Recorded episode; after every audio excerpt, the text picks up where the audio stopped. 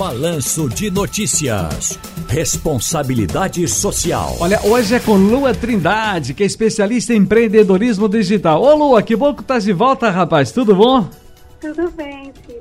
Que bom estar aqui mais uma vez. Muito bom. É sempre bom ouvi-la, rapaz. Que é isso, olha, com o crescimento de empresas que prezam por responsabilidade social, minha gente, é comum que essas empresas, lógico, obviamente, invistam num departamento, né, pelo menos deveria ser assim, de forma justa, para tratar sobre esse assunto, responsabilidade social. Em suma, gente, em resumo, esse departamento é responsável por viabilizar a realização de projetos sociais através de planejamento financeiro, bem como na escolha de ações que mais se assemelham ao perfil da empresa, à missão da empresa, do ponto de vista também coletivo, social, do ponto de vista ambiental, enfim. Agora, ô Lua, me diz uma coisa. O que é investimento social privado? Essa eu queria entender e você explica. Então, é porque é, há uma diferença entre o assistencialismo, que é você ajudar numa causa emergencial, agora, por exemplo, como a chuva, e existe aquele que é planejado. Então, tem empresas que têm a condição de ter um departamento para cuidar desses é, projetos sociais, então elas destinam uma verba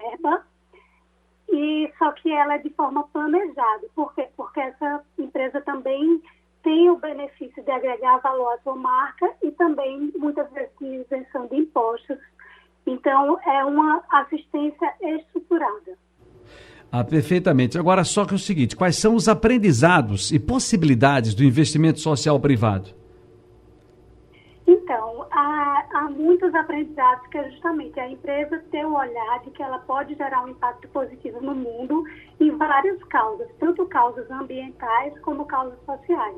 Então, esses aprendizados, como você falou no início, a empresa entendendo que ela tem é, o que a gente chama de fit, que é assim, tem, tem a ver ela apoiar aquela causa. Então, tem empresas que apoiam causas do empreendedorismo feminino, incentivam mulheres ajudam essas mulheres a entrar no mercado. Tem empresas que entendem que é viável para elas ajudar em causas ambientais, em reciclagem, em reflorestamento.